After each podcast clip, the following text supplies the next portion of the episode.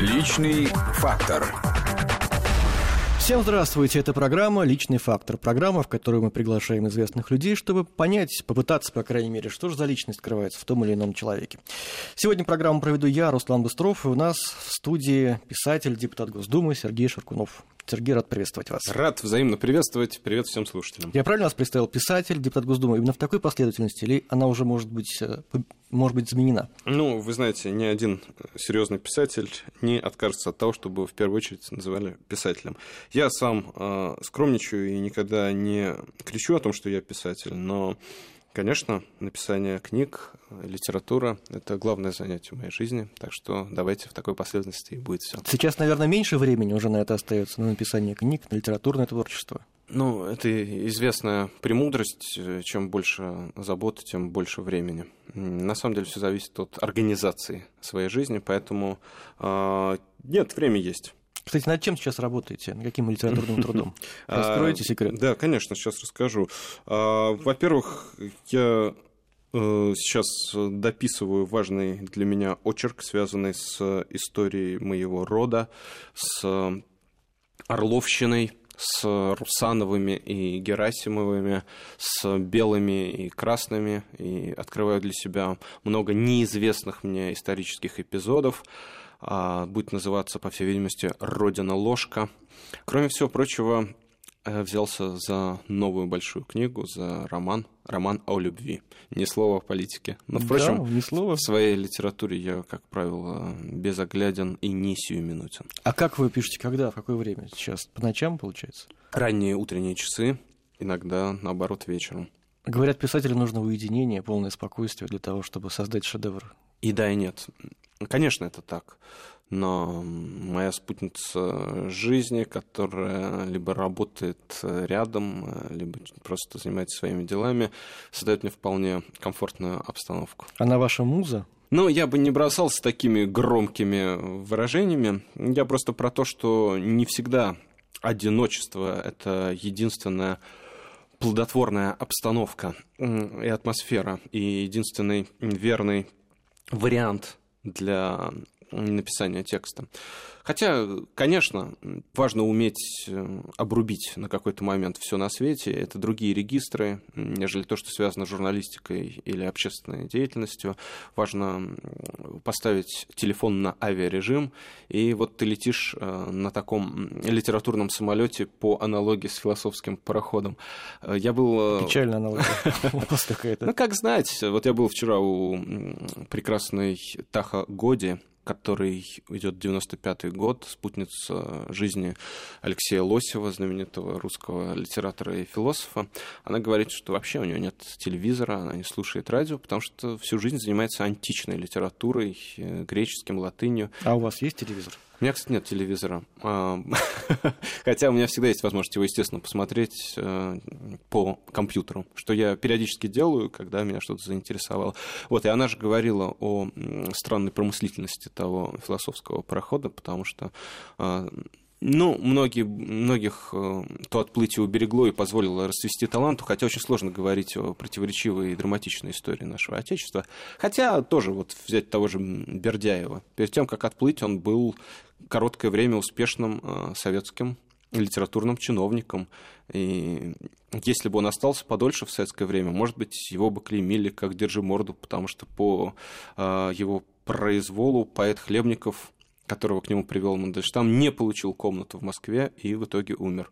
Противоречивые, конечно, чувства вызывает этот философский теплоход, как и все советское время до сих пор. Э, как, как и все на свете, на самом деле. Сейчас, как, особенно... как и новейшая история, как и история Российской империи. Но это наша история. Но особенно горячо сейчас вспомнить о советском времени, особенно тоскует по нему почему-то. Есть у вас ответ, почему так происходит?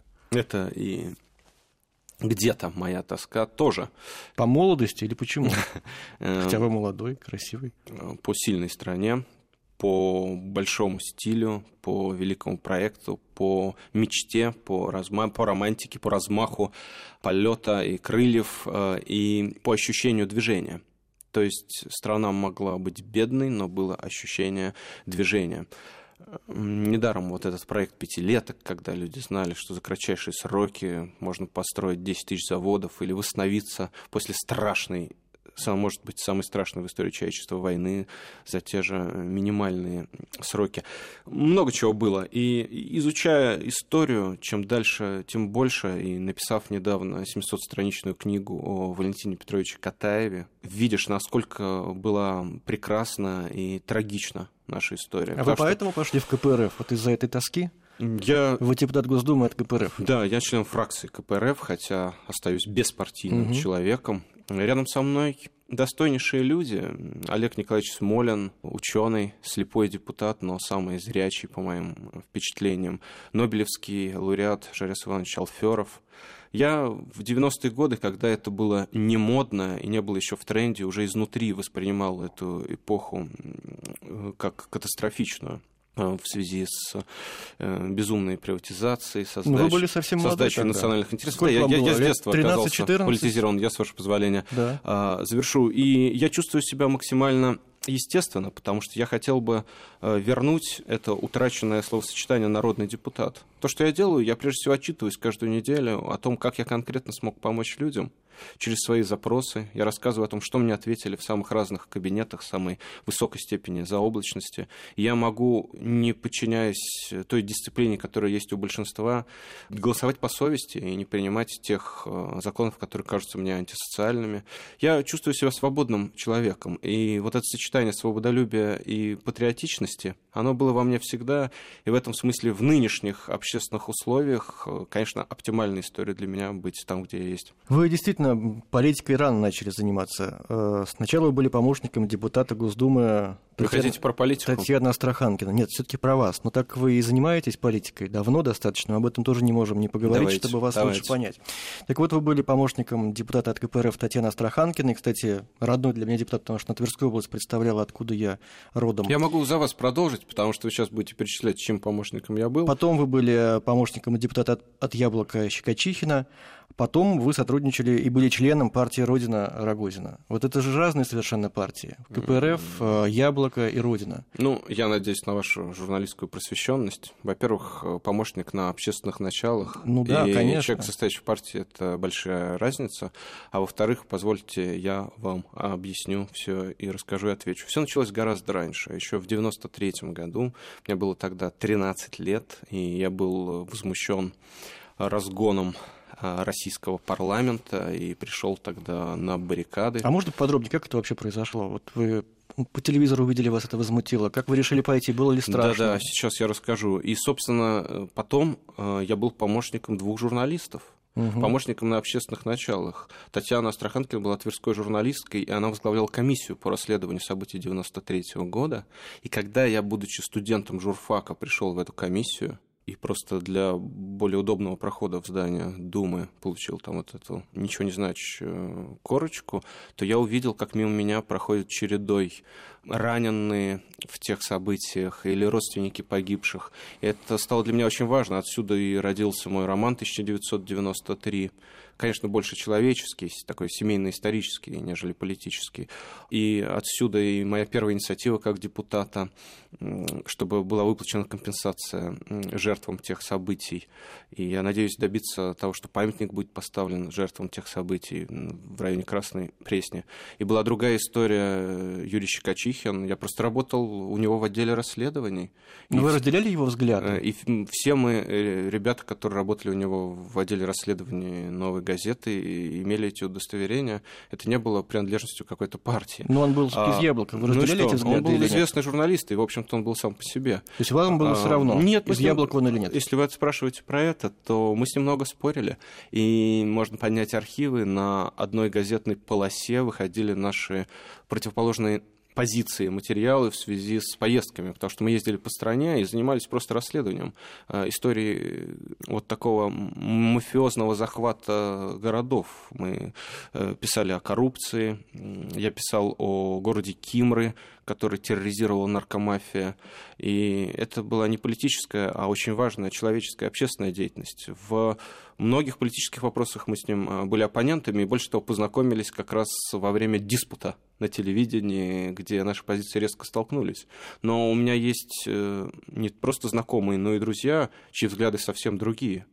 и по многим вопросам. Это не мешает нам общаться. И в каких-то вопросах я стараюсь им помогать. Например, те, кто занимается волонтерской деятельностью они приходят ко мне в Госдуму, и такие люди, не знаю, знаете или нет, как Митя Олешковский или Ирина Воробьева, мы можем Конечно. с ними спорить э, на тему Крыма и Донбасса, но когда они занимаются помощью тем, кто в детдомах или тем, кто потерялся.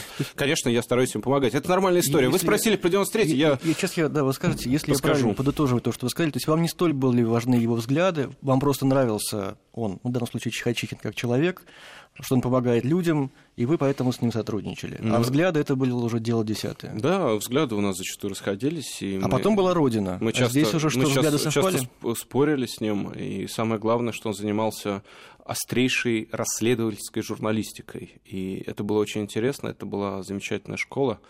А, что касается все-таки 93-го, вы спросили. Давайте все-таки про Родину, чтобы Я могу сказать, да, что с, с детства все было важно и интересно.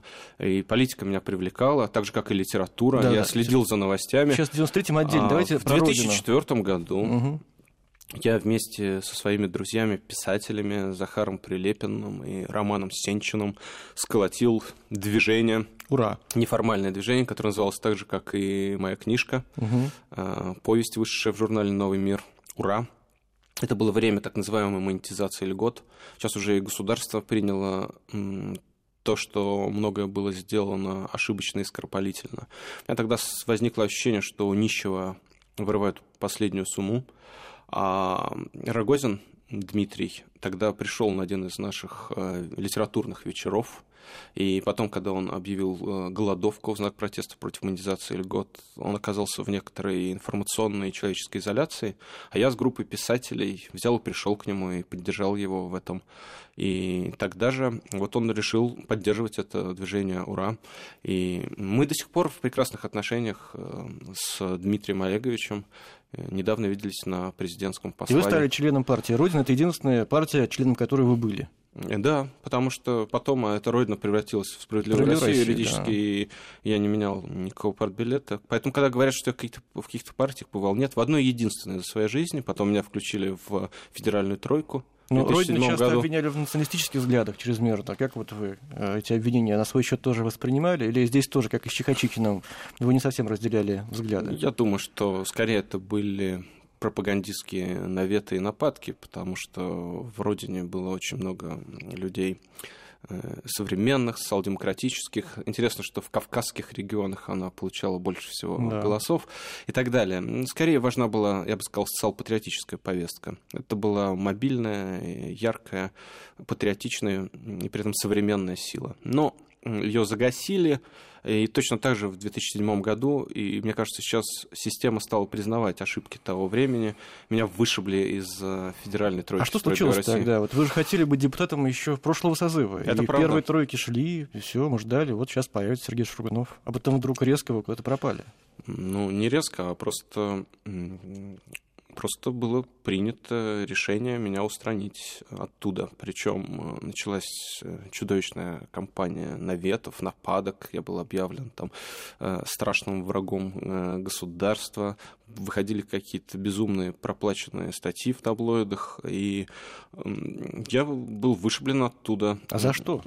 Вы знаете, говоря просто решили опасаться молодого, дерзкого, непредсказуемости, неуправляемости. И я надеюсь, что во многом вот эта практика оказалась изжита на сегодня. А, ну, по крайней мере, я э, выступаю всячески за то, чтобы она была изжита. Но такие перекосы в нашей совсем новейшей политике известны. Того же Рогозина вышибали, как известно, и меня вот взяли и вышибли. Но я не сдался. А, многие рассчитывали на то, что отсеченный там от всех медиа, оставленный без всего, это была просто история выживания 27-летнего а, человека, что я сломаюсь. Но я э, решил снова и снова доказывать, что, во-первых, у меня есть литература, которая никогда не прекращалась. Я с 19 лет начал печататься и в «Новом мире», и выпускать книги. И у меня есть мое мнение – я могу просто общаться с людьми, разговаривать с ними. И в то же время вы участвовали тогда в протестных акциях ой, господи, 2011 года. Да. Уже как-то которым как раз вот недавно юбилей был небольшой, Все правда. пятилетний. А, что тогда вами двигало?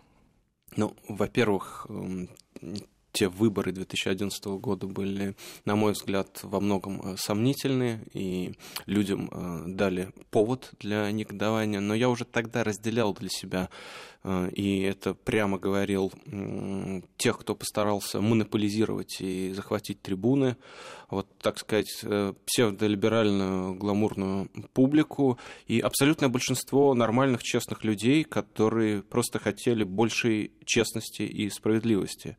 И я выходил туда как человек, знающий на собственной шкуре, что не нравится в происходящем.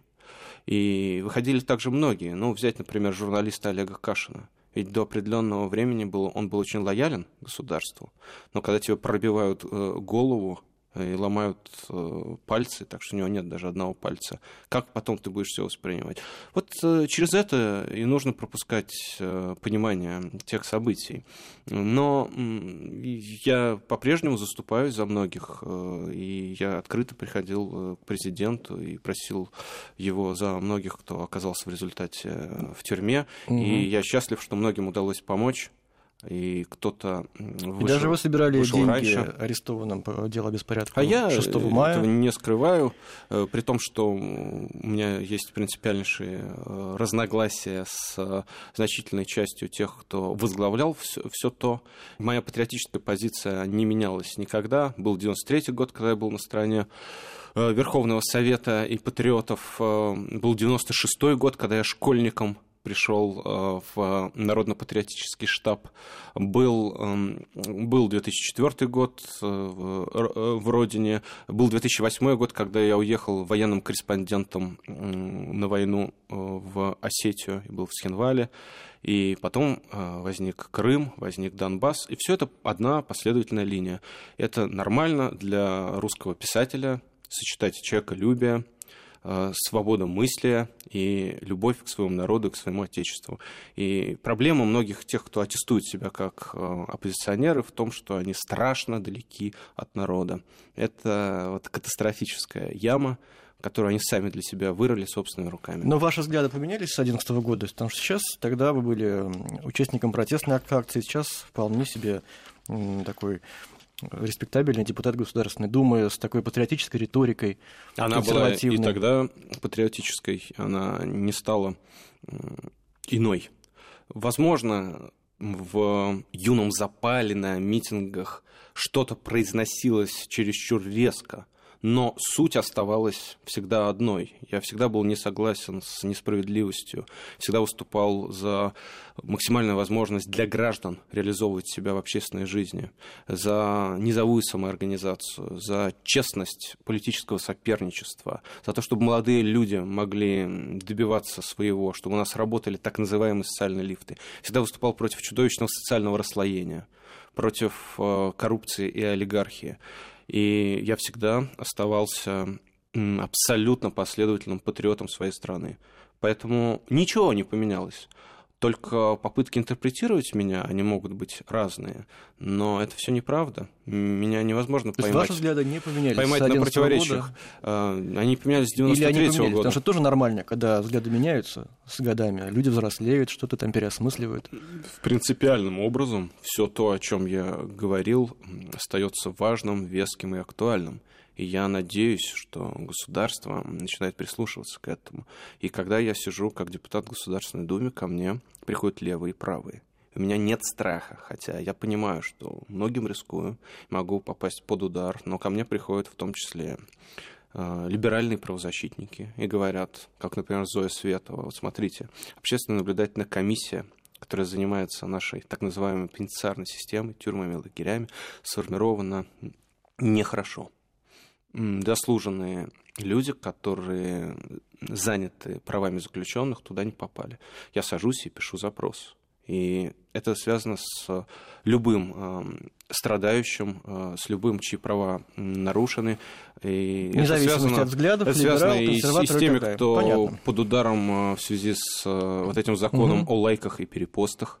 Недавно я с трибуны Государственной Думы рассказывал о деле Ну, это женщины. же ваши коллеги принимали. Ну, правда, тогда еще не коллеги. Я за это не голосовал. Вы, да. И голосовать бы не стал поэтому я бы не обобщал здесь. Мы все коллеги, мы все граждане Российской Федерации. И, кроме всего прочего, очень... дьявол-то кроется в деталях. Дело не только в законах, которые приняты, а, потому что здесь есть тоже такое псевдолиберальное ослепление, э, сказать, что все законы дурацкие, Дума не права. Дело еще в правоприменительной практике. Очень многие законы, так или иначе имеющие под собой здравую основу, на местах, вот, в частности, в провинции, у нас э, трактуются таким образом, что каждого можно привлечь. И речь идет еще о беспределе, потому что тот же Верховный суд недавно вынес очень важные и нужные пояснения в связи с принятыми законами, что все зависит от контекста. Но у нас, к сожалению, на месте контекст трактует произвольно, так, чтобы пополнять количество осужденных. Если вернуться к противоречиям, которые вы уже попытались разрешить, да, э, вы сейчас представляете КПРФ, однако вы э, из семьи священника, отец у вас был священник. И остается. И остается. Здесь нет тоже противоречия никакого? Нет. Объясните, пожалуйста. Во-первых, я не член партии. Во-вторых, партия выступает за свободу совести. В-третьих, люди, которые на фронте записывали себя в коммунисты и уходили в последний бой, это наши советские святые. Так же, как Зоя Космодемьянская, Матросов, Талалихин и многие другие. Это праведники и подвижники. Я за единство патриотических сил – потому что в истории нашего Отечества были разные периоды, э, по-разному зловещие для церкви. И в этом смысле и много было ударов по церкви и в дореволюционное время. И если, например, вспоминать гражданскую войну в Испании, можно тоже задаться вопросом, а вы с кем? С одной стороны, франкисты, которые просто поддерживали гитлеровскую Германию, посылали сюда а, бойцов, чтобы нашу родину поработить. С другой стороны, левые, но левые были очень антиклерикальные, и в том числе громили монастыри и резали духовенство. И это было гораздо позднее нашей революции. И то же самое было во время французской революции. Как ко всему этому относиться? В Испании взяли и похоронили красные и не красные кости и сказали, а мы намерены двигаться дальше. Я помню, как в 96 году Зюганов э, собрал вокруг себя э, всех патриотов. Пришел Валентин Григорьевич Распутин, замечательный русский писатель, с которым мне довелось общаться. Его что, можно э, причислить к марксистам или к кому? Да нет, это просто достойный сын своего отечества. И мой отец в то время, человек совсем далекий от коммунистической идеологии и много страдавший при советской власти, поддержал Зюганова, будучи священником, против э, той черной воронки, куда засасывал Россию в 90-е. Вам не кажется, что еще одна наша проблема, вы начали уже говорить о наших проблемах общества, это слишком короткая память все-таки. Вот как-то она короткая. Поэтому э, совершенно нелепо и бредово сегодня вешать на фракцию КПРФ, на Алферова или Владимира Бортко или на Зюганова, все те трагедии, которые ну, были не в нашем на них обществе. лично, но они все-таки продолжатели этой идеологии. А, это не так, э, потому что, еще раз, все то, что было связано с необоснованными репрессиями, партия четко осудила. Партия выступает за... Вы имеете 20-й съезд? За поддержку, за поддержку, ну, это позиция партии. Партия выступает за поддержку церкви, за свободу только совести. только сейчас, по последним а... вопросам, половина, если не больше, людей оправдывают сталинские репрессии. 20-й съезд был давно, а сейчас как-то... Всем... Вы... Ну, давайте не будем все в одну кучу. Всемирный русский собор, э, который проводят и патриарх, и Зюганов с давних пор. Так что это все ложная попытка столкнуть людей лбами. Нам нужно единство во имя нашего многострадального Отечества. Вот что самое главное. Небольшая пауза новости и Давайте. вернемся в студию. Личный фактор.